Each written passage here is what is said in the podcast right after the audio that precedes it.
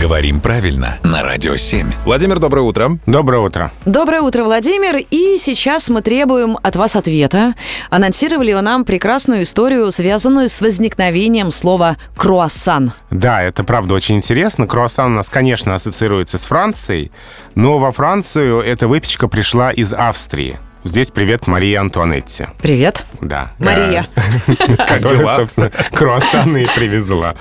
А, на самом деле австрийская выпечка, круассан буквально значит полумесяц, и форма этой выпечки связана с э, победой австрийцев над турками, то есть победа над Османской империей, и круассан полумесяц, здесь прямая ссылка к этим событиям. То есть это не триумфальная арка, а появление вот такого вот сорта А. вида, вида выпечки. Выпечка в форме полумесяца. Победили Ну так, с Османскую размахом империю. отпраздновали, по сей день празднуют. Владимир, спасибо за интересную историю. Э, Спасибо, Владимир. Да, мы обязательно еще для- сейчас для всех уже продолжим говорить еще о Франции, о французском. Вот так вот увлекательно. Спасибо.